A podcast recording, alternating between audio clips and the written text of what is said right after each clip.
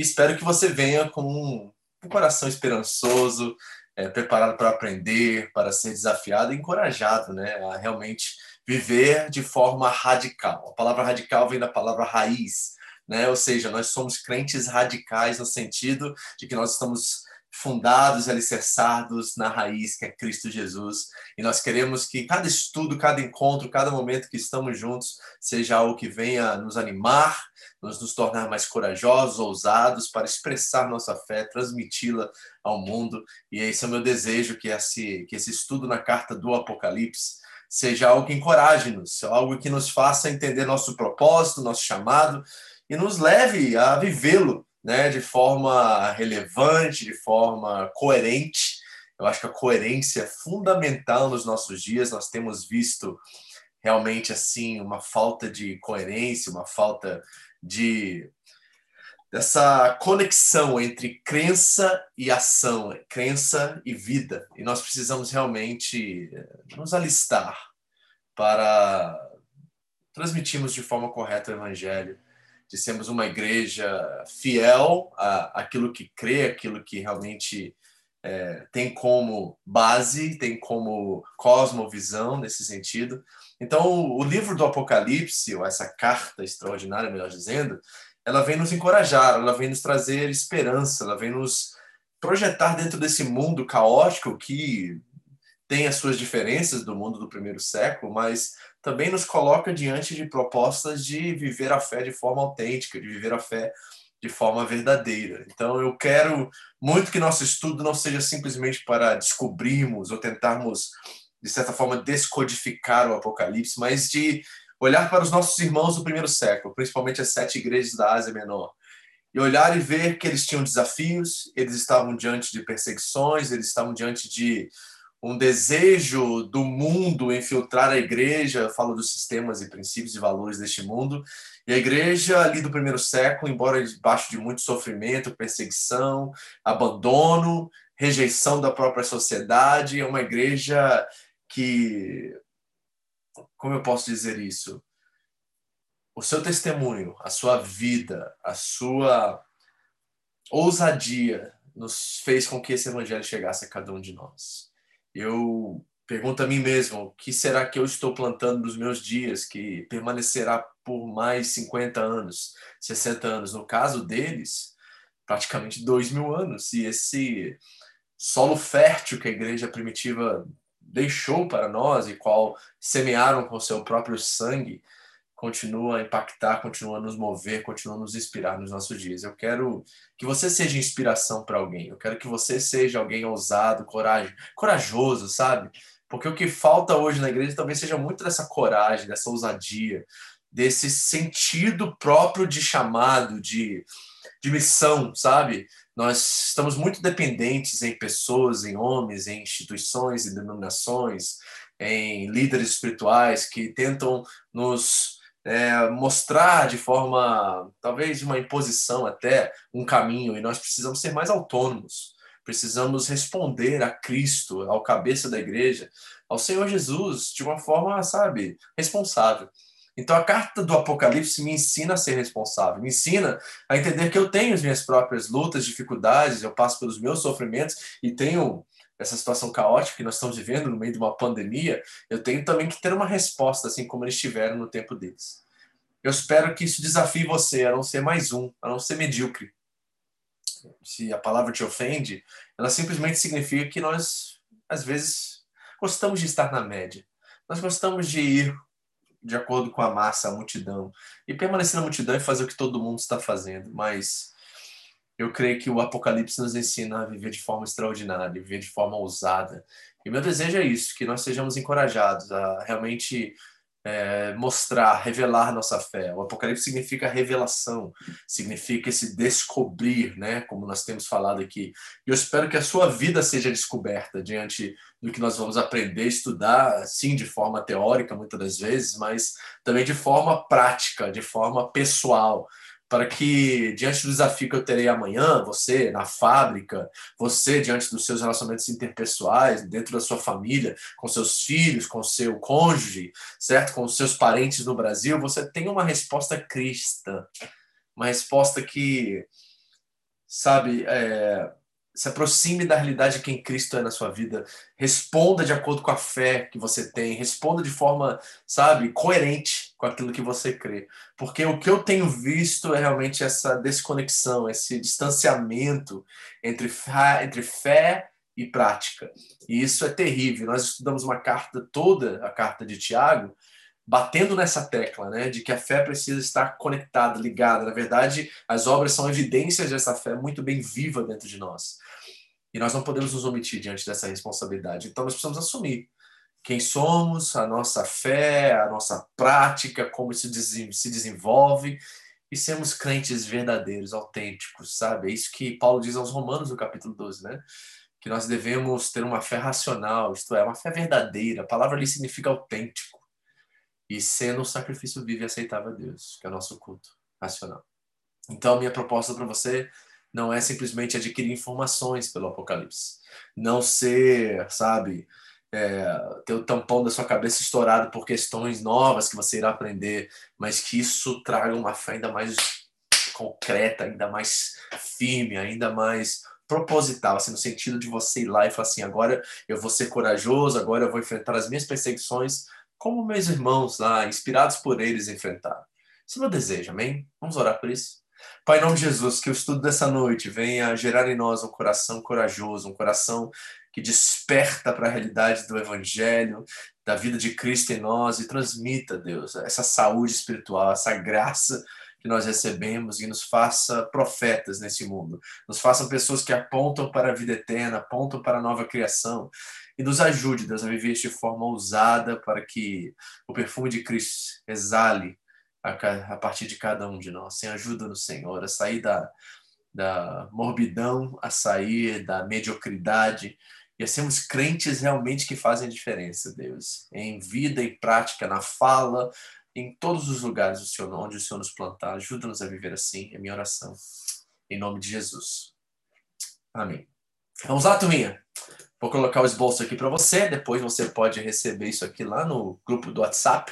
Se você não está no nosso grupo do WhatsApp, manda uma mensagem para mim no WhatsApp e você pode fazer parte do nosso grupo lá e receber os esboços e tudo mais, tá? E, e respondo perguntas e outras coisas no grupo também, tá bem? Hoje nós vamos falar sobre interpretação e temas e também vamos entrar no primeiro, os primeiros cinco versículos, se o tempo permitir, da carta ao Apocalipse, tá? Eu gosto de chamar essa carta do O Apocalipse de Jesus Cristo, ou seja, a revelação de Jesus Cristo. E assim que o título, o, o, a carta inicia, a revelação de Jesus Cristo. Então, Apocalipse não é, né, eu já, já citei isso um pouquinho para vocês aqui, é, durante os nossos estudos aqui, esse é o nosso terceiro estudo, né? Então nós estamos fazendo ainda uma preparação para o Apocalipse, não entramos no texto ainda, e eu disse a vocês que o Apocalipse tem assim, não é essa ideia moderna, contemporânea de um né, de uma destruição do mundo, fim dos tempos, né? As pessoas citam Apocalipse zumbi, Apocalipse não sei de quê, Apocalipse do que de lá. E quando eu ouço isso, isso me causa um pouquinho de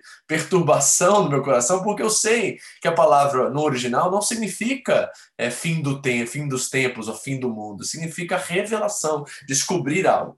Então nós falamos do Apocalipse de Jesus Cristo, ou seja, a revelação, o descobrir de Jesus Cristo acerca da vontade de Deus para essas sete igrejas que são análogos para nós, que são é, símbolos e instrumentos que nos, nos inspiram e nos ajudam a entender que, na verdade, aquilo que eles estão vivendo são pequenos arquétipos daquilo que nós experimentamos por toda a história. E eles estão vivendo dentro do contexto deles, da realidade deles, mas nós temos também nossos. É, nossas perseguições, nossas lutas e dificuldades, sofrimentos e, e tribulações, que são muito próximas, talvez não no grau que eles estão sofrendo no primeiro século, da perseguição que começa lá no ano 64, 65 com Nero, né, vai se alastrar no ano 70 é, com Vespasiano e depois lá em Domiciano no, no, no, antes do século, no final do século, uma coisa bem assim, muito mais intensa. Esses irmãos estão sofrendo essas lutas e perseguições e nós temos as nossas lutas. Então nós olhamos para o Apocalipse como uma forma de revelar que essa maldade, essa personificação do mal, que é diabo, demônio, todas essas figuras que apresentam-se em toda a história da igreja, elas nos revelam que essa questão é válida não só para eles, mas para nós também. nós temos também os poderes principados e potestades que manifestam em nosso tempo e tentam desviar a verdade, desviar as pessoas da verdade e da vida eterna. Então nós temos também que tanto entender que aquilo que foi escrito para eles não pode ser diferente do que o texto diz, ou seja, Paulo, Tiago, João, Pedro escreveram para um público específico, num tempo específico, num contexto específico. Isso precisa estar sempre em nossa mente, porque a nossa é, tendência é tentar extrair daquele texto e jogá-lo para o, o, o século XXI. Isso é, é fazer exegese, não exegese. Isso é um grande problema. Então nós precisamos entender o seguinte, que não pode ser que o que Jesus, a revelação de Jesus transmitida para esse povo no primeiro século, não pode ter uma interpretação diferente para nós nos nossos séculos. Não é possível. Seria um tremendo de um uma má vontade, né? Isso é um eufemismo, na verdade. Na verdade, assim, seria um ato de crueldade Deus escrever, né? É, através dessa revelação de Jesus Cristo, as sete igrejas na Ásia, coisas que aconteceriam com ele três mil anos depois. Seria de tamanha crueldade de Deus, de um povo passando por lutas e perseguições, e uma palavra que vem dentro do seu gênero trazer conforto, trazer respostas, serem respostas que, na verdade, só acontecerão mil, mil, dois mil anos depois. Seria crueldade isso. Então não é possível isso. E nós vimos um pouquinho disso nos últimos estudos. E hoje nós vamos tentar trabalhar um pouquinho mais, porque eu quero, sabe, injetar isso na cabeça de vocês.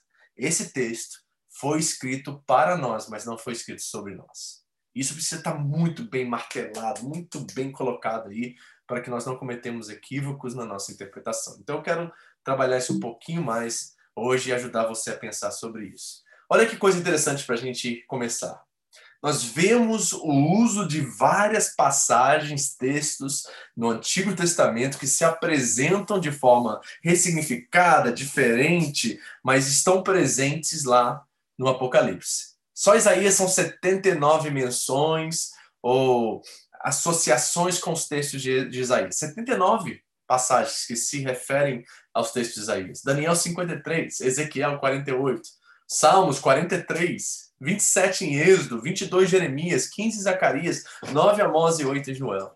Está vendo como é que o Apocalipse, na verdade, está reinterpretando tudo aquilo que já foi dito pelos profetas, tudo aquilo que já foi dito na história da redenção, e ele está chegando, ensinando-nos o que, que isso vai culminar, o que, que os profetas profetizaram que agora torna a sua conclusão, chega ao seu, ao seu, né, ao seu, como eu posso dizer assim, o seu término, aquilo que realmente é a vontade de Deus concreta na, na realidade, no mundo, tanto para eles e agora como aplicação para nós, o texto está encharcado de menções do Antigo Testamento. Isso para mim é tremendo. E não só isso, as matrizes do Apocalipse se apresentam também. As favoritas são o Êxodo, certo? Aquilo que aconteceu que nós acabamos de ler na nossa leitura bíblica anual, né, com Moisés e o povo de Israel saindo do Egito, o exílio babilônico que acontece lá no tempo de Daniel, dos profetas, né, pós-exílico, antes do exílio ali de quando o reino do sul, principalmente, é levado, certo, pela Babilônia, é levado cativo, Daniel, os amigos dele estão nessa história, nós vemos muito disso no Apocalipse, e principalmente no ministério, a vida de Jesus. Os evangelhos estão muito presentes no Apocalipse também. Posso dar um exemplo para vocês? Deixa eu ver se eu consigo puxar aqui. E que eu quero mostrar para vocês que tal nós lemos por um instante a história de Natal, tá? Olha só que coisa interessante que eu vou te mostrar aqui agora. Nós vamos ler agora a história do Natal. Agora, pense na história do Natal sendo lida na igreja, num dia de domingo de Natal, né? uma festa de Natal mais ou menos do jeito que eu vou apresentar para vocês agora. Esta é a história do Natal. Então, repara aqui, deixa eu compartilhar essa tela com vocês e nós vamos ler esse texto juntos aqui para você entender. Se eu fizesse essa leitura do Natal, como é que seria a sua seu entendimento e a sua forma de ler a história do Natal aqui? Olhe para Apocalipse 12 e vamos ler a história do Natal. Estão preparados? Diz assim, ó: Apareceu no céu um sinal extraordinário, uma mulher vestida do sol, com a lua debaixo dos seus pés e uma coroa de doze estrelas sobre a cabeça. Ela estava grávida e gritava de dor, pois estava para dar à luz. Então apareceu no céu outro sinal, um enorme dragão vermelho com sete cabeças e dez chifres, tendo sobre as cabeças sete coroas. Sua cauda arrastou consigo um terço das estrelas do céu, lançando-as à terra. O dragão colocou-se diante da mulher que estava para dar à luz, para devorar o seu filho no momento em que nascesse. Que tal isso para uma história do Natal? Pois é, o Apocalipse é isso. Tá entendendo como é que é complicada a leitura? Ali descreve o nascimento de Jesus e o que estava acontecendo por detrás das cortinas, na dimensão espiritual, enquanto era vivida aquela história na dimensão natural. Tremendo isso, né? Agora imagine nós colocarmos um dragão lá no púlpito da igreja, colocarmos uma mulher sofrendo dor de parto e um dragão perseguindo ela como história do Natal. Pois é, seria muito estranho em nossos dias ler o Natal assim, mas é assim que o Apocalipse lê a história do Natal. Então repare como nós estamos aqui diante de algo que está profundamente encharcado do Antigo Testamento. E por isso nossa exegese, nossa hermenêutica, interpretação do Apocalipse precisa também vir dessa fonte, vir desse lugar, né, onde a história da redenção está sendo proclamada através do Gênesis até os profetas, dos profetas até os evangelhos, dos evangelhos aos apóstolos e dos apóstolos até o Apocalipse. Então, nós temos uma tarefa árdua pela frente, mas ao mesmo tempo extraordinária e assim, realmente nos dá vontade de entrar logo e conhecer essa história. E tem outra coisa, e um problema muito sério, que é essa questão do milênio. É uma questão muito presente, interessante, porque ela só aparece uma vez no livro. No capítulo 20 do Apocalipse, nós temos essa questão de mil anos. E pode surpreender muitos o fato de que a maior questão de controvérsia relativa ao livro do Apocalipse, desde a antiguidade até agora, não é sobre a identidade das testemunhas, não é sobre o significado do número 666 no Apocalipse, ou o momento do arrebatamento em relação à tribulação da igreja. Não. O assunto mais controverso de interpretação do Apocalipse tem a ver com a compreensão do significado desses mil anos em Apocalipse 20. O termo milênio significa mil né, e anos, anos, tem sido adotado para descrever esse período. Agora, nós temos várias vertentes que se apresentam como interpretações teológicas acerca disso. Eu tenho uma que eu considero ser mais próxima do texto bíblico. E quando nós vemos a palavra mil anos na Bíblia, ela é muito simbólica, ela não tem uma explicação, interpretação literal. Diz o texto algumas vezes que Deus tem mil cabeças de gados, né, de gado é, nos montes, né? Diz o salmista. Será que Deus tem 999 gados mais um? É claro que não. O texto está apontando para uma outra coisa, dizendo que Deus possui todos os gados, porque tudo é dele como Criador. Então, o milênio ou mil anos tem essa interpretação muito simbólica e se refere a um grande número, a um número exausto, ou exaustivo, melhor dizendo, de, de coisas e etc. E a minha interpretação disso é que é um, um, dizer que aponta para o fato que Cristo reina sobre tudo, sobre todos e sobre todos os tempos e eras de toda a humanidade. É isso que o texto diz para mim. Mas a teologia, vamos apresentar algumas formas de interpretação. A primeira é o pré-milenismo. O que é o pré-milenismo? É a crença que a segunda vinda de Cristo precederá esse mil anos de reinado na Terra.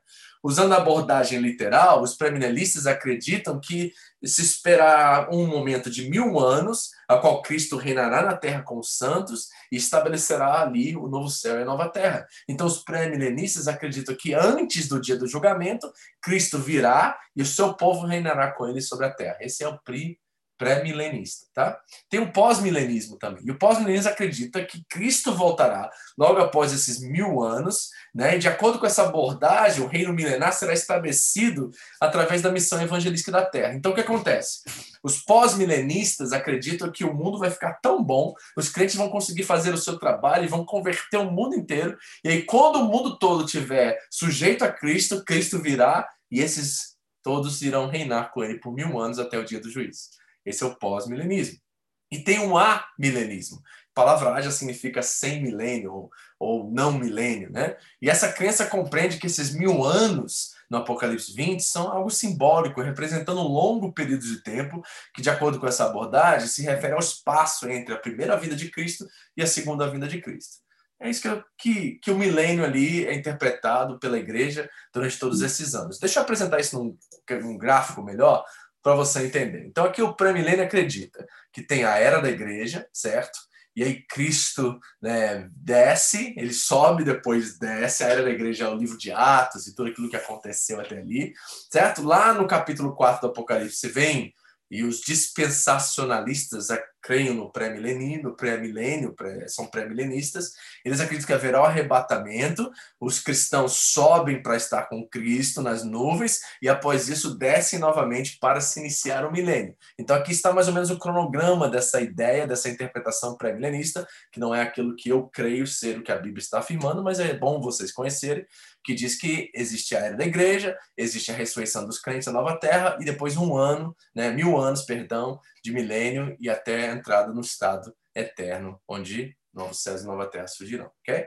No pós-milênio, nós temos a era da igreja, que é durante o reino do milênio, ao qual eles estarão aqui reinando com Cristo durante esse mil anos, virá o dia do juízo, o julgamento e tudo mais, e entrarão no estado eterno. E no há milênio, é, a igreja acontece agora, é esse momento que nós estamos vivendo aqui agora, até o dia do julgamento, da ressurreição, novos céus e nova terra, e aí eles entrarão no estado eterno.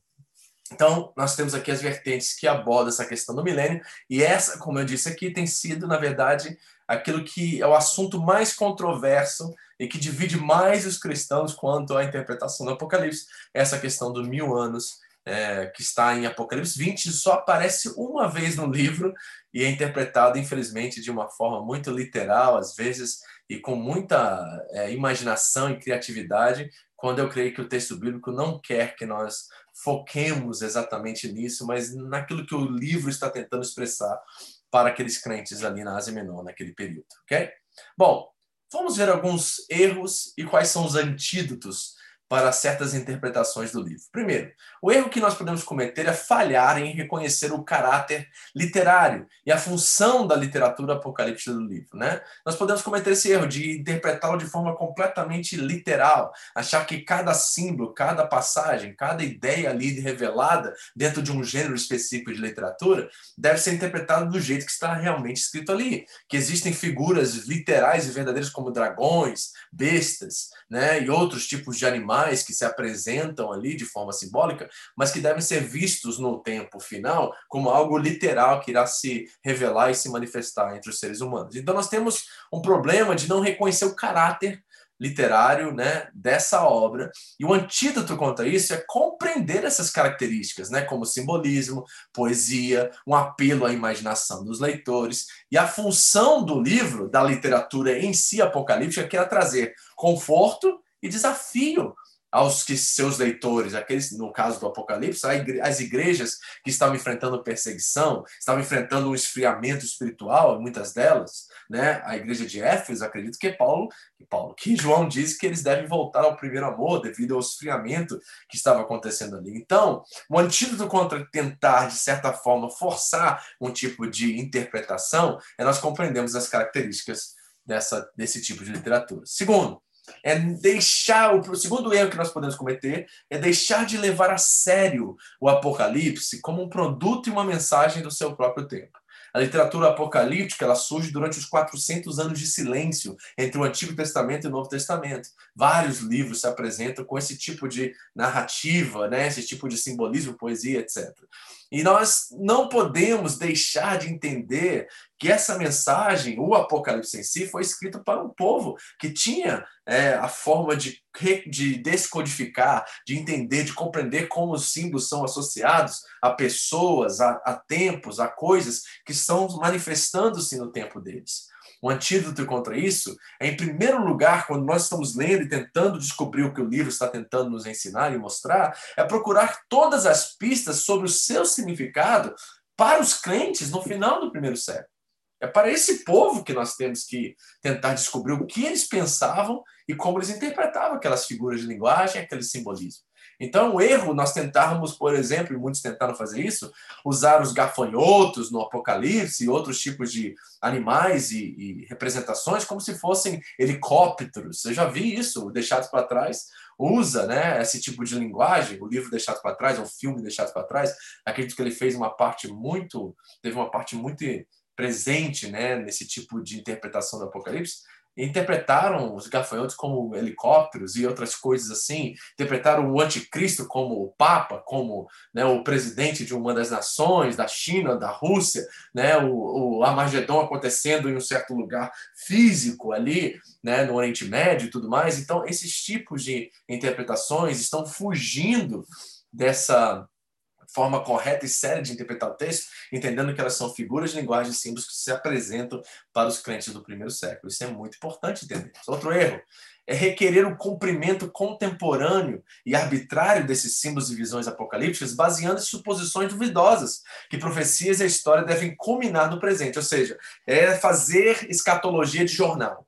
Então, nós começamos a ver a China hoje em dia, né, que se tornou uma potência financeira mundial, a questão do, do próprio vírus, né, tendo iniciado com um, um, problema no mercado chinês e a China conseguindo agora as vacinas e, e vendendo para o mundo todas as vacinas e o seu PIB né, foi o único que teve é, consequências positivas no último na última, sei lá como é que chama esse negócio do mundo financeiro aí, mas você sabe o que eu estou falando, subiu né, o PIB da China, e aí nós começamos a tentar interpretar, tá vendo? É isso que vai acontecer, se levantará lá no Apocalipse, diz isso, diz aquilo. Então nós começamos a interpretar o Apocalipse esperando que algo aconteça nos nossos dias, culmine em algo no presente. Isso é um erro tremendo. Por quê? Interpretar o simbolismo da carta antes de tudo, no primeiro século em vez do século XXI. E buscar uma mensagem rica e simbólica que aponta para realidades análogas, ao invés de literais ou específicas ao futuro. Então, nós estamos olhando e vendo que esses sistemas que são contra o reino de Deus, essas pessoas que são chamadas de anticristo, né, que não está nem presente no Apocalipse, mas nós vemos em Tessalonicenses e, e achamos que está presente no Apocalipse, mas essas figuras como dragão, besta e tudo mais, são figuras que são literais e irão se apresentar para nós no século XXI, mas quando de fato nós estamos vendo que esses sistemas de valores, princípios, esses impérios, né, porque se fala muito da Babilônia no Apocalipse, e é um império romano que está no comando da história ali, oprimindo a igreja, oprimindo os judeus, oprimindo o povo de Deus, o reino de Deus, e nós temos que ver essas manifestações análogas dos nossos dias. Então nós temos hoje muita maldade, fome, miséria no mundo, injustiça, né? Os Estados Unidos está sofrendo hoje em dia devido a certas questões de injustiça, né? em termos raciais e outras coisas que estão, de certa forma, é, é, vamos dizer assim, os Estados Unidos virou de cabeça para baixo devido a questões de raça, entre pretos e brancos e tudo mais. Então nós vemos esses sistemas opressores eles se manifestando pela história, mas não podemos cometer o erro de achar que aquilo que está ali não foi primeiramente escrito para aqueles que estão ouvindo, lendo essa carta, e exclusivamente para nós. Esse é o grande erro. Outra coisa é tratar a Bíblia como um quebra-cabeças com peças que precisam encaixar o seu propósito e descobrir eventos futuros. Isso é um erro tremendo, certo? Nós não podemos fazer isso. Nós precisamos entender que ler cada livro, carta, seja qual for o gênero de literatura na Bíblia, incluindo o Apocalipse, deve ser feito de forma integral, contextualmente,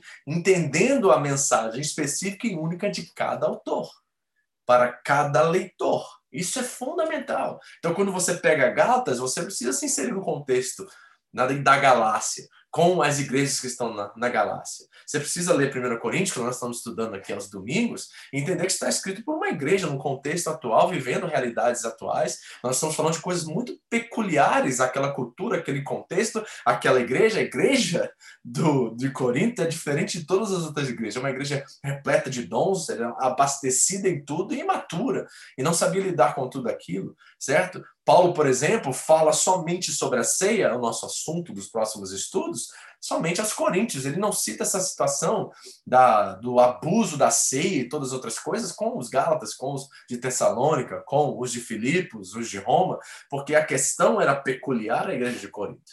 Então nós precisamos entender que o Apocalipse, da mesma forma, deve ser contextualizado, porque ele tem uma mensagem específica e única para os seus leitores. Isso é fundamental.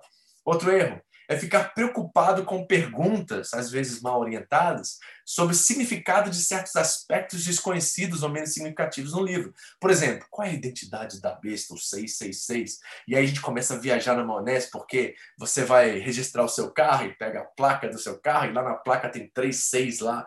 Aí você começa a falar assim, meu Deus, esse é carro do, carro do diabo.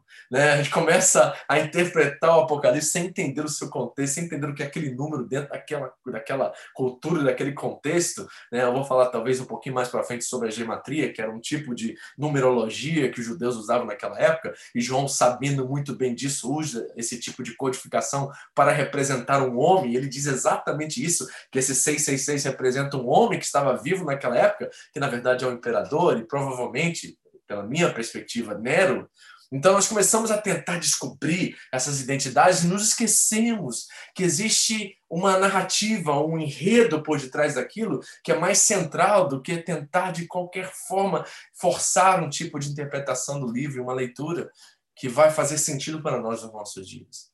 Nós temos que focar, na verdade, o antídoto disso é focar em questões temáticas maiores, ao invés de detalhes disputados, deixando a carta apelar para a nossa disciplina, imaginação, né? informar sobre assuntos teológicos, espirituais, e não tratando a carta como um vídeo antecipado do futuro.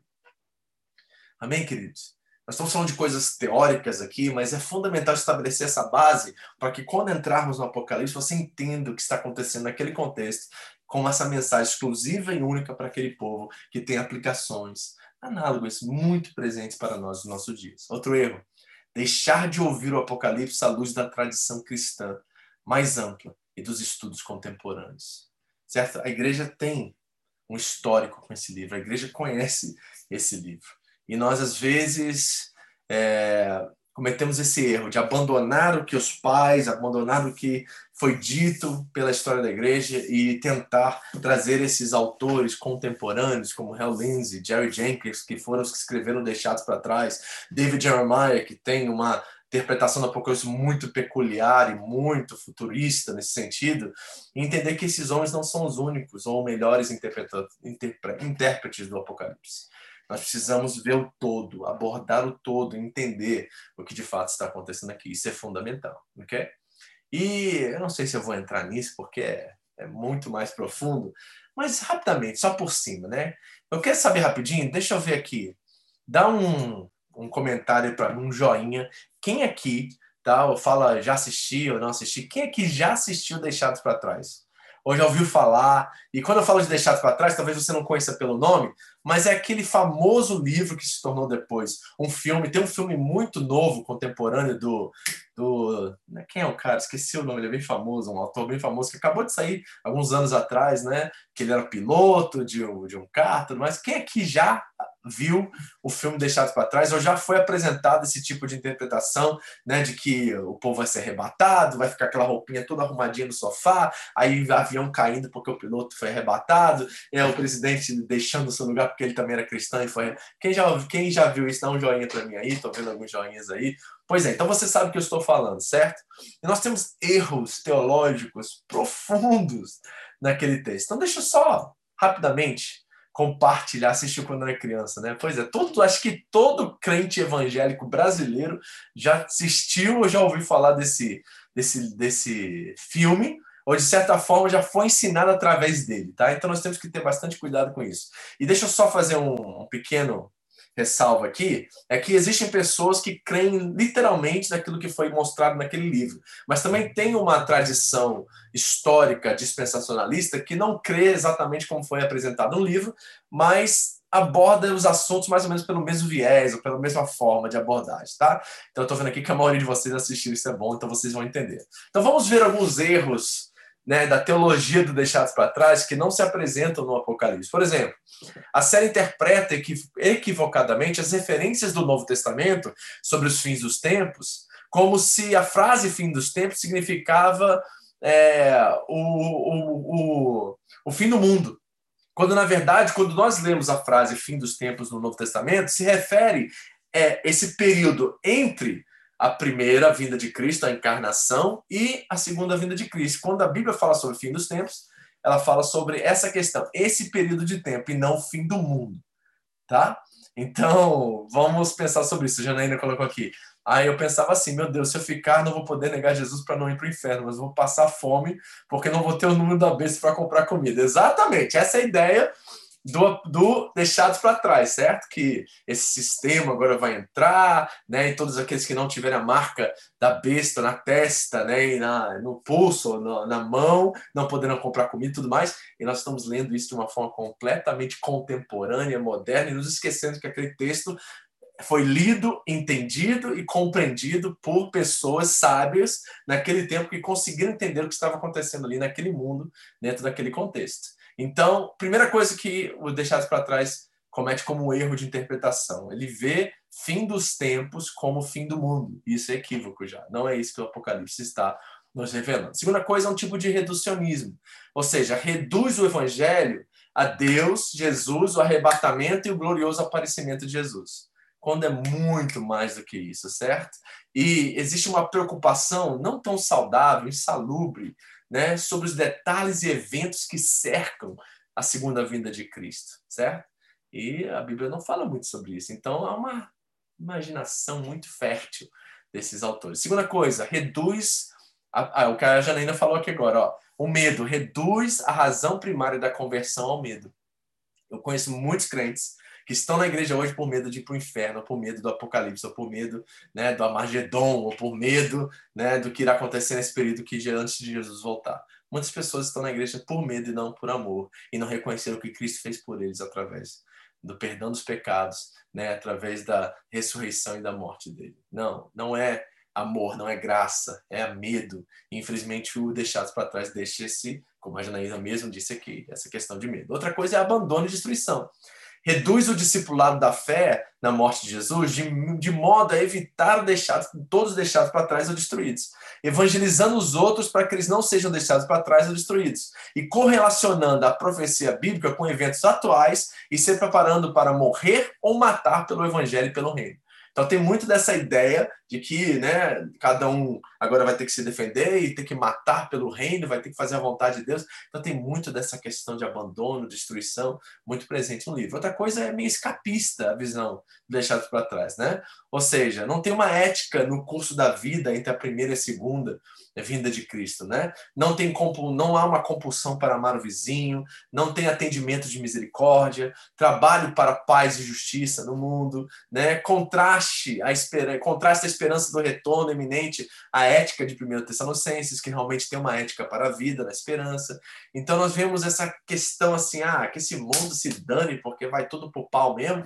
Então vamos, né, deixar para lá, não vamos cuidar né, da terra, porque ela vai ser consumida pelo fogo de qualquer forma. Então, para que guardar? Por que conservar a terra, conservar os animais, preocupar com a extinção de, de espécies e tudo mais? Por quê? Porque o mundo vai para o pau mesmo, então tem muito dessa lógica escapista presente. Outra é muito militarista.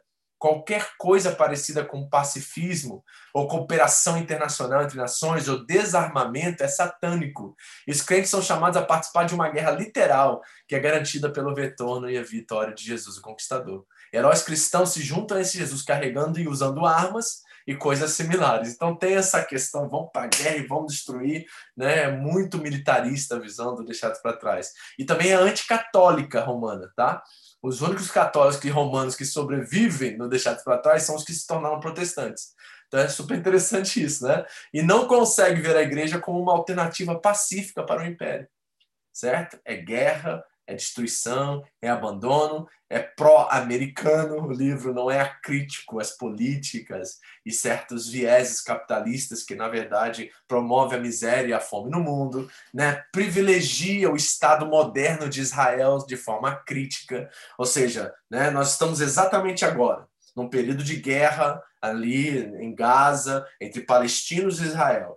E nós sempre temos esse favoritismo por Israel, nação, esse país lá no Mediterrâneo, achando que Deus está preocupado com aquele Israel ali, nação, né? E na verdade a Bíblia não fala disso. Fala de uma nova Jerusalém, fala de um Israel espiritual, que não é étnico, que não está associado é, a etnia israelita, mas sim aqueles que creram em Jesus Cristo, certo? Deus só teve um povo por toda a sua história. Em Abraão, ele é chamado a abençoar todas as famílias da terra. Deus escolhe um instrumento para abençoar as famílias da terra. Deus não tem preferências. Israel é um instrumento que Deus usa para abençoar as famílias da terra, mas eles foram infiéis. Então Deus envia o seu verdadeiro israelita, que é Jesus Cristo, e nele todas as famílias da terra são abençoadas de todas as línguas, povos, nações e tribos. Então Israel não é a preferidinha de Deus, principalmente a nação Israel, o povo étnico ali no Mediterrâneo agora. nós temos essa noção de que agora, no meio dessa guerra, vamos orar por Israel, esquecemos da Palestina. Mas tem gente sendo bombardeada na Palestina, tem seres humanos que Deus criou a sua imagem e semelhança, que não são Israel étnico, que estão morrendo por injustiça, por uma guerra injusta que talvez nós sempre vemos Israel como bonzinho da história, mas muitas das vezes são os mísseis israelitas que destroem famílias na, na, ali no, no, em Gaza, ali na Palestina, diante dessa guerra. Sim, Israel foi chamado para ser instrumento de Deus. Mas ele abriu mão. Jesus disse: Eu vim para os meus, mas eles não me receberam. Então o que acontece? A mensagem é enviada aos gentios. E se Deus é, quiser e ele quer, e eu sei que a igreja será parte disso, nós vamos criar ciúmes em Israel para que eles reconheçam Cristo como Messias. Mas ao mesmo tempo, nós não temos que dar preferência àquela nação ética, aquele território que está ali no Mediterrâneo, achando que eles são os queridinhos de Deus. Não. Não é assim, gente. Nós oramos pelo mundo, nós oramos por todas as nações. Israel não é melhor do que todas as nações da terra. Então nós temos que ter cuidado com isso, porque existe esse privilegiar Israel como nação, Estado moderno de Israel, de forma crítica, como se eles fossem os heróis da terra e como se eles não fizessem nada errado nas questões geopolíticas e tudo mais.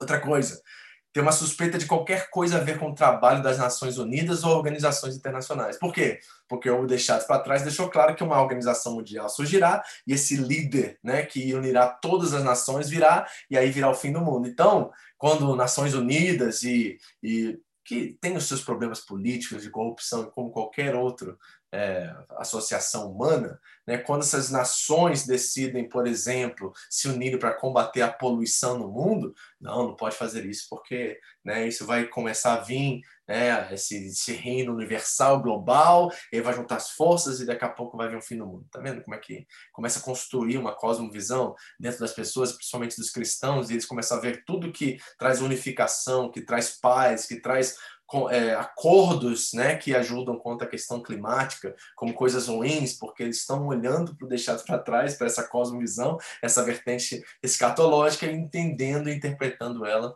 de forma contemporânea. Muito errado isso. Outra coisa, ver as guerras no Oriente Médio como parte do plano de Deus. E inculca uma mentalidade de sobrevivência cruzada nas mentes dos seus leitores. Então nós temos que ter muito cuidado, tá, gente? É, como pastor agora eu vou falar, tá? Se você não é do nosso rebanho aqui, você faça aquilo que Deus colocou nas suas mãos. Mas deixa eu pedir para você, você que é da home, tá? Para de assistir deixados para trás, porque embora pode ser uma obra de entretenimento e muito, é, assim, engraçada de ler, não tem nada a ver com a carta do Apocalipse, tá? Então, por favor, mude a sua forma de enxergar o Apocalipse através desse livro ou esse filme, ok? E vamos falar sobre sete temas que existem no Apocalipse para você entender a base de tudo isso. Primeiro tema: o trono e o reinado de Deus e o seu cordeiro. Deus e o cordeiro no Apocalipse são inseparáveis. O Criador reina e o Cordeiro é o Senhor. E ambos são conhecidos no livro como Alfa e Ômega. Tá vendo? Uma vertente, uma perspectiva muito trinitária no Apocalipse, né? Eles reinam juntos, estão no trono. Então, o trono de Deus é um tema presente. Trono significa autoridade, tá? Deixa eu já desmistificar uma coisa aqui, porque eu conversei com uma pessoa algum tempo atrás sobre isso. E ela estava me falando, pastor, quando eu pensava no trono escrito na Bíblia, principalmente no Apocalipse, eu já via Deus sentado naquele trono que você vê nos filmes ou desenhos animados, né? Você vê aquele trono gigante, Deus Deus lá em cima, todo de branco, uma barba gigante e uma coroa na cabeça, e a gente pensa que quando a Bíblia fala de trono, está falando de forma literal. Mas Deus não está sentado no trono, Deus é espírito, gente. Certo? Ele reina. Quando fala de trono, está falando de reino, está falando de autoridade, soberania. Então, essas essas palavras são usadas de forma simbólica para representar algo muito mais profundo, místico, no bom sentido da palavra, não como fábula, mas como algo mais profundo. Então, quando a Bíblia fala sobre tronos, está falando sobre autoridade, reino, soberania. Esse que é a, a correta interpretação de figuras de linguagem como tronos, tá? Então o texto é repleto de imagens de autoridade, de governo, de soberania de Deus e do Cordeiro, que estão reinando é, inseparáveis agora. Eles são o alfa e o ômega. Segundo tema, a realidade do mal e do império.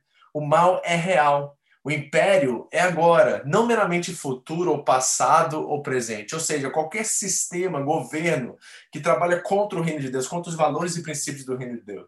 O império, por natureza, faz alegações blasfêmias, imorais e sedutoras e se envolve em práticas que trazem desordem para relações humanas, verticais, com Deus, e horizontais, entre povos e pessoas, entregando a morte, tanto física quanto espiritual. Então a realidade do mal é presente no Apocalipse e ela é análoga a toda a experiência que nós temos por toda a história da humanidade, desde que a queda aconteceu.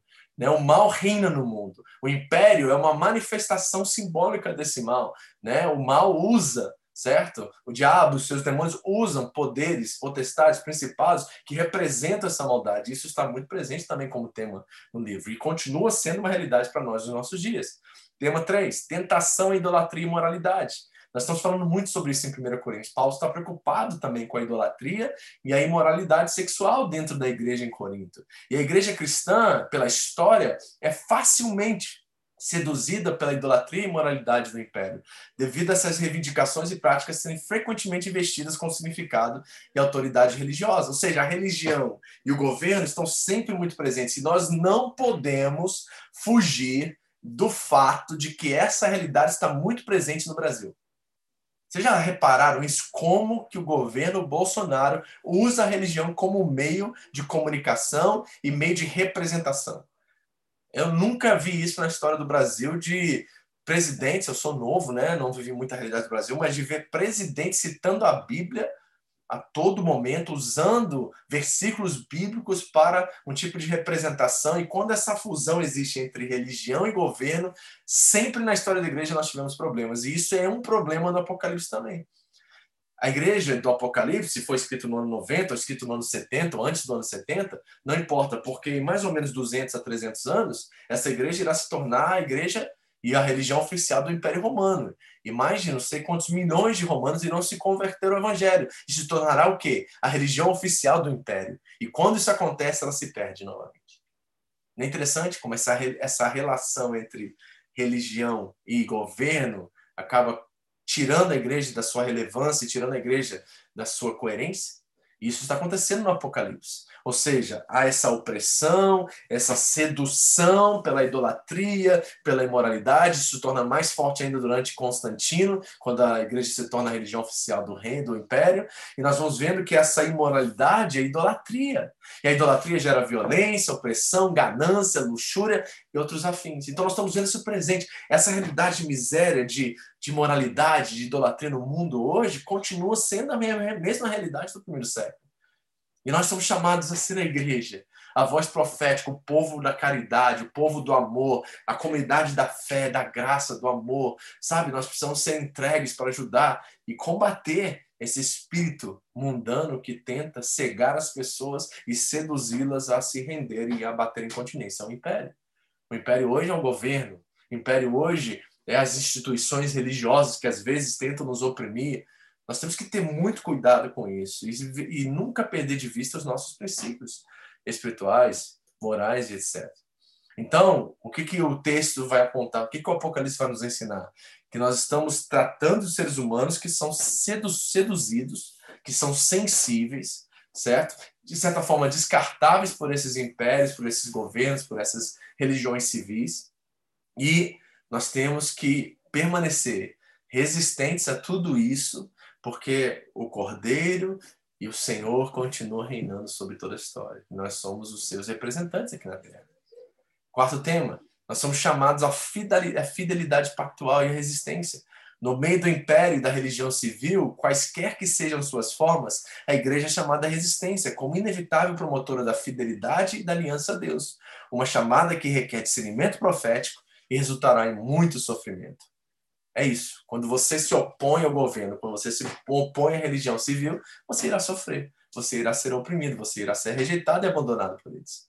Então nós temos uma tarefa de continuarmos sendo igreja, de não nos corromper com o sistema, com o mundo, com o governo, seja o que for. E isso está muito presente em nossos dias e nós precisamos manter o reino e seus princípios e valores. Certo? Isso é ser resistente. Isso é fundamental. Por isso que Jesus disse: sujeitar a Deus, resistir ao diabo, ele fugirá de vós. Tema 5, adoração e olhar as coisas de uma perspectiva diferente.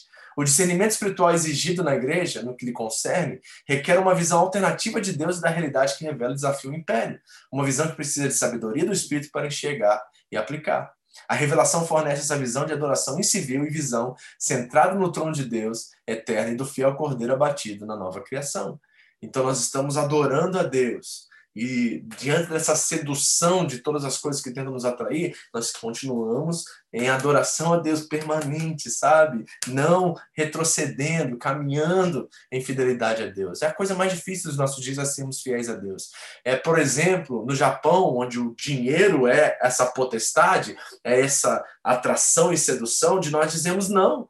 Nós não vamos aceitar viver servos do dinheiro. Nós vamos fazer com que o dinheiro nos sirva. Nós vamos ser generosos, nós vamos cuidar da nossa igreja local. Todas essas propostas que o mundo oferece, você ter mais e conquistar mais e tudo isso, isso faz parte dessa sedução que não só o governo traz, não só os nossos próprios desejos carnais apontam, mas também a religião promove de certa forma. E nós precisamos ser resistentes contra isso. Nós precisamos adorar a Deus e não permitir que nada entre entre a nossa adoração ao Cordeiro. Isso é fundamental. Nós jamais podemos deixar o dinheiro ser um obstáculo na nossa adoração a Deus. Isso é realidade total nos nossos dias. Muitas pessoas estão na igreja, mas estão completamente perdidas porque já se renderam ao dinheiro, já se renderam à mamão. Tema 6. Testemunho fiel ao padrão de Cristo. A resistência cristã ao império, eu estou falando de império entre aspas aqui, esse sistema de princípios e valores contrários ao reino, e a idolatria que está muito presente no nosso contexto nipônico, está e deve estar em conformidade com o padrão de Jesus Cristo e seus apóstolos, santos, profetas e mártires, fiéis, verdadeiros, corajosos, justos e não violentos. Não é passiva, mas é ativa, consistindo na formação de comunidades e indivíduos que prometem lealdade a Deus, que vivem em amor não violento em relação aos amigos e inimigos e que deixam a vingança nas mãos de Deus.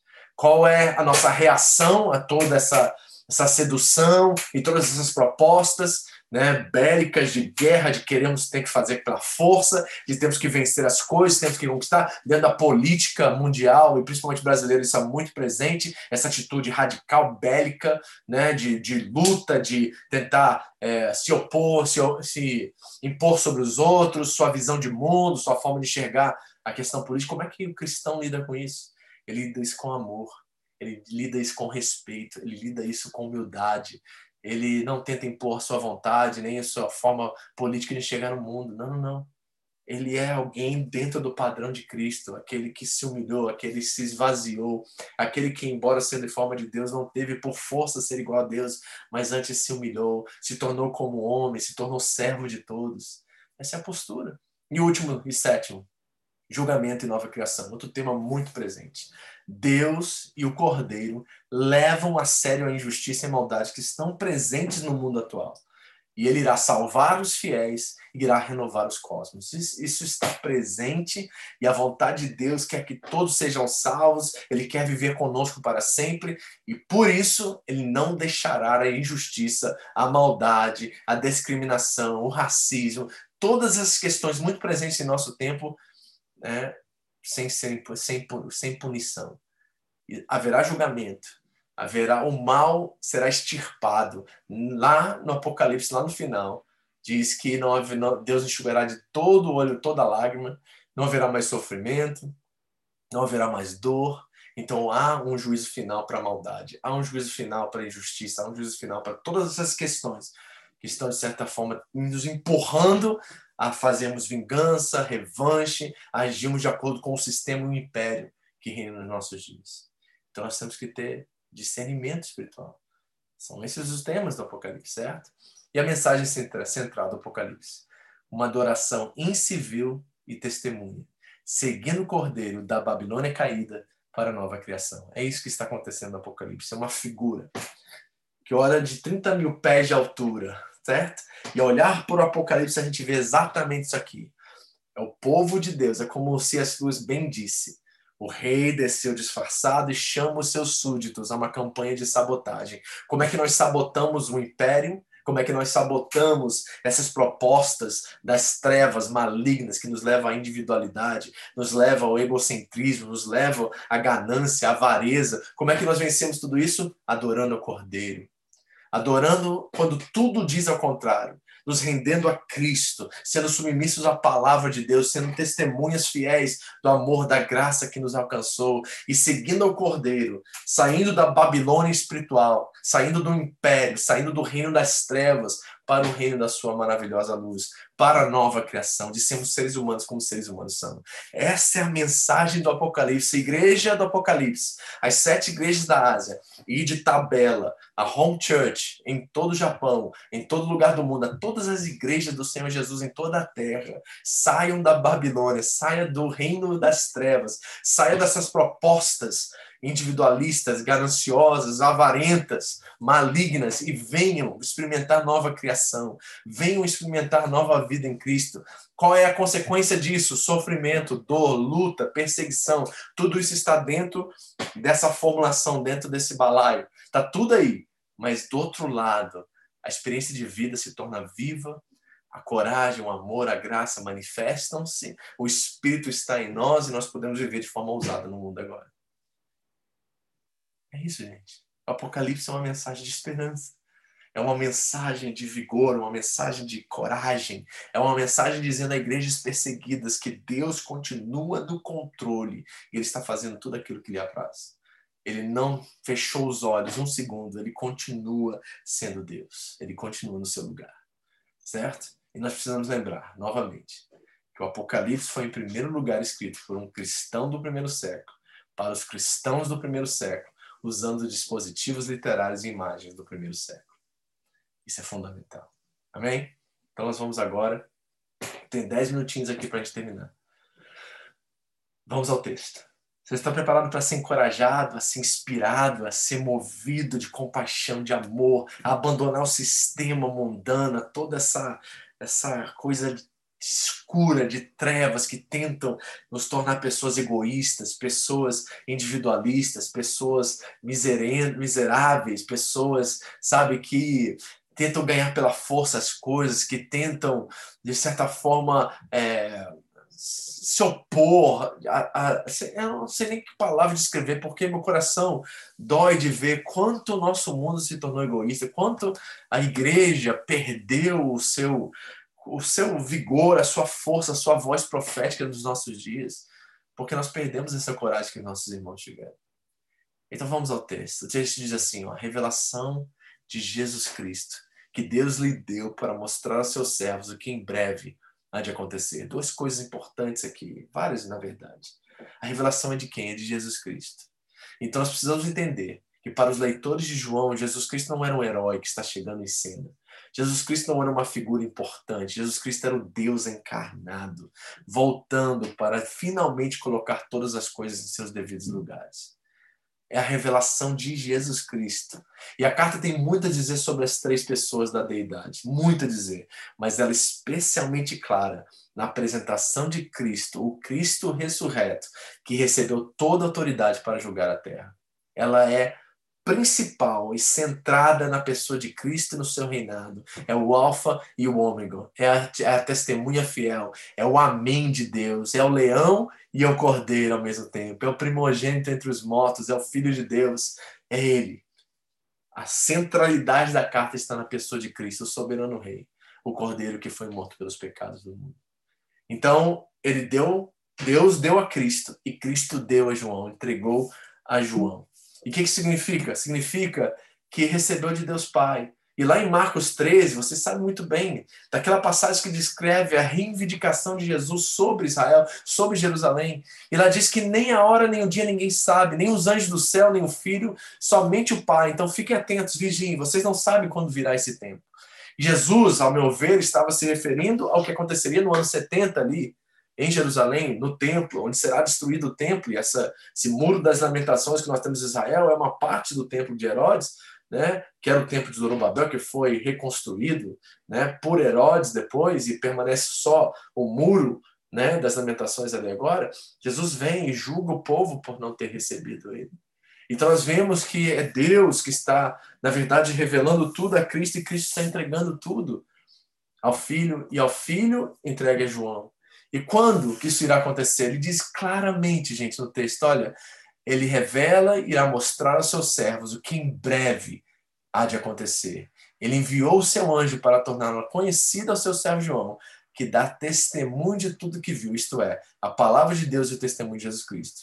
Feliz aquele que lê as palavras dessa profecia, e felizes aqueles que ouvem e guardam o que nela está escrito. Agora reparem, porque o tempo está próximo. Como eu disse a vocês, seria de tamanha crueldade da parte de Jesus escrever as sete igrejas na Ásia, sofrendo uma perseguição terrível, um esfriamento espiritual contagiante sobre eventos que aconteceriam dois mil anos depois. Não. O tempo é breve e está próximo que irá acontecer. A perseguição está por vir está sendo ali revelada no texto e usando o êxodo, a vida de Jesus, o exílio babilônico experimentado por Daniel e todos os profetas exílicos e pós-exílicos. Tudo isso está vindo como um arquétipo para mostrar essa igreja que Deus continua no controle. Eles irão enfrentar, enfrentar mártires, enfrentarão mortes, enfrentarão tudo, mas Deus continua no controle. Então permaneçam firmes, porque Ele é contigo.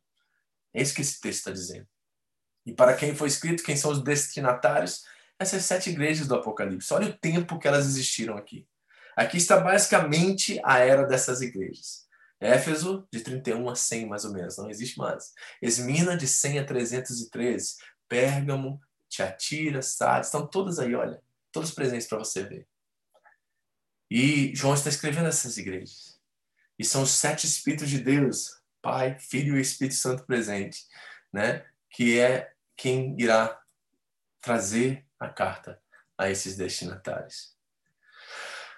Qual a proposta da carta? Diz o texto assim: João às sete igrejas da província da Ásia, a vocês graça e paz daquele que é e que há de vir, dos sete espíritos que estão diante do seu trono, e de Jesus Cristo que é a testemunha fiel, o primogênito dentre os mortos e o soberano dos reis da terra. Ele nos ama e nos libertou dos nossos pecados por meio do seu sangue. Qual a proposta da carta? Amor. Jesus ama esses irmãos nas igrejas da Ásia e deseja trazer segurança em meio à perseguição, paz em meio à guerra e esperança em meio ao desespero. Qual é a segurança? É que ele é o soberano sobre os reis da terra. Qual é a paz? É que ele fez paz entre homens e Deus e nós estamos reconciliados e temos a vida eterna. Nós podemos até morrer, o texto diz isso. Mas nós não seremos entregues à segunda morte, porque ele venceu. Ele fez paz entre nós e Deus. Qual é a nossa esperança? Que ele é, ele era e é aquele que há de vir. E ele virá. Permaneça, diz João à igreja, através de Jesus Cristo. É um texto que finca os pés da igreja no chão e diz assim: preparem-se, os tempos serão difíceis, mas ele continua no trono, ele continua Senhor. Não importa o que vocês irão experimentar, ele é Deus. Ele já nos libertou e a melhor coisa, ele nos ama. Ele nos ama. Jesus está anunciando as sete igrejas na Ásia e de tabela para mim e para você, que independente do que você passar na sua vida, tanto eles quanto nós hoje, se o governo mudar amanhã, o Japão, os Estados Unidos, o Brasil, e começar a perseguir a igreja, e mandar fechar as igrejas, e mandar que os crentes não possam se reunir publicamente, se o Japão fechar as portas para os cristãos, se a China invadir e causar terceira guerra mundial no mundo, Deus continua no trono. Ele é o primogênito dentre os mortos e soberano dos reis da terra. Ele nos ama e nos libertou dos nossos pecados por meio do seu sangue. É isso que esse texto está querendo dizer para eles e dizendo para nós. Deus está no controle da história. A história é dele. Não importa se vier um, uma pandemia, se vier outra pandemia, se o mundo acabar amanhã, não se preocupe, porque antes desse mundo acabar, ele vem. Ele é, é o que há de vir, o que era, ele é. Ele é. E isso você precisa manter em seu coração. Amém? Deus continua sendo Deus, como foi bem dito aí no chat. Ele está no controle. Não importa o que você vier passar, Ele nos ama. Guarde isso no seu coração. Ele nos ama. Ele nos dá segurança, ele nos traz paz e ele continua reinando e por isso a nossa esperança está bem firmada nele. Amém? Bom, vou deixar aberto agora para as perguntas e nós vamos terminar orando. Se você tem alguma pergunta sobre o que você viu, nós finalmente começamos a estudar o livro. E eu quero que a sua esperança, a sua segurança, a sua convicção de fé de quem Cristo é, de quem Deus é, que Ele é o soberano, Ele é o onipotente Deus, nada acontece sem a sua permissão, nós estamos seguros neles, nós somos filhos de Deus em Cristo Jesus. Você pode ter toda a segurança e certeza do mundo que essa verdade ela é absoluta, ela é inseparável, ela é imutável. E por isso, independente se enfrentaremos câncer, doenças, enfermidades, lutos, independente do que aconteça. Daqui para frente, meu irmão, nós estamos em Cristo Jesus e nosso Deus é o Criador dos céus e da terra, Ele é soberano Rei sobre todos os povos e Ele continua reinando e irá, irá terminar aquilo que começou, como diz Paulo aos Filipenses. Ele é fiel para terminar a obra e completá-la até o dia de nosso Senhor Jesus Cristo. Então, meu irmão, fique firme certo? Olha, vamos ser bem sinceros, vocês, vocês aqui no Japão e vocês estão me ouvindo aqui no mundo ocidental, seja quem vocês é, você jamais enfrentou uma gota do que os irmãos do primeiro século enfrentaram e eles permaneceram fiéis. O sangue dos mártires, como diz um ditado popular aí, né? O sangue dos mártires é o que gerou a igreja, qual nós somos parte hoje. Eles deram a vida por nós e nós podemos, em contextos completamente diferentes, em liberdades que eles nunca estiveram, fazer a nossa parte, sermos responsáveis por aquilo que nos foi nos dado e, de certa forma, é, recompensá-los em vida, mostrando a nossa fidelidade, o nosso amor, a nossa generosidade, o nosso compromisso com a igreja nos nossos dias, como uma forma de recompensa ou de gratidão ao que eles fizeram por nós, para que nós estivéssemos aqui. Então, o que eu peço a você é que você permaneça que você não deixe nada abalar, desanimar você. Não é possível, meu irmão, que você consiga ler o Apocalipse e ficar desanimado na sua fé. Não dá para ler o Apocalipse e ficar assim, poxa, difícil, né? As coisas. Nossa, como é complicado. Meu irmão, você não sabe o que é complicado, você não sabe o que é desânimo, você não sabe o que é sofrimento, você não sabe o que é desistência. Esses irmãos, a desistência deles era porque eles iam ser mortos por causa da fé deles. You need to unlock your iPhone first. E meu, a Siri gostou até me respondeu. Alguma pergunta? Algum comentário? Algum arrependimento? Será que nós precisamos dobrar nossos joelhos e nos arrepender pela nossa falta de postura, falta de coragem, falta de ousadia, falta de amor, falta de convicção de fé, né? Gente, a gente é abalado por coisa tão banal e ordinária, a gente fica triste, desanimado por coisinhas tão pequenas. Ai, eu fico assim, sabe, no meu coração dói de ver que talvez os nossos irmãos, eles não têm como assistir o que está acontecendo aqui agora. Não creio assim. Mas se eles pudessem assistir um dia da nossa vida aqui na Terra, talvez eles ficariam envergonhados de saber o que eles passaram e o que eles tiveram que fazer para que nós estivéssemos aqui vivendo essa liberdade e quão pouco nós nos sacrificamos, nos damos e nos entregamos a Cristo. Eu tenho, sabe, um temor no meu coração de envergonhá-los, de envergonhar ao próprio Deus pela minha postura, meu desânimo às vezes, minhas irritações, minhas desistências. Eu tenho vergonha. Eu, leio, eu, leio, eu vejo o Apocalipse e falo assim: meu Deus do céu, quão fraco eu sou. Quão medíocre eu sou. E eu preciso, sabe, pegar essa coragem, pegar essa força que eles têm. Nós vamos começar a estudar as, as igrejas.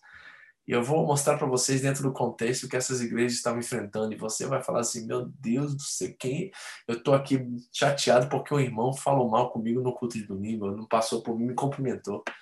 Eles ririam na nossa cara, gente. Fala assim, você está desistindo da igreja por causa de pessoas. Meu irmão, eu morri porque eu não abri mão da igreja. Meu irmão, eu morri porque eu disse não ao imperador e disse sim a Cristo. Então nós precisamos repensar nossa forma de ser igreja. Nós temos que repensar nossa forma de ser crente e realmente assumir uma postura mais fiel a Deus. Entender que Ele é o soberano, está no controle de tudo e ver cada aflição, cada sofrimento, eles são legítimos.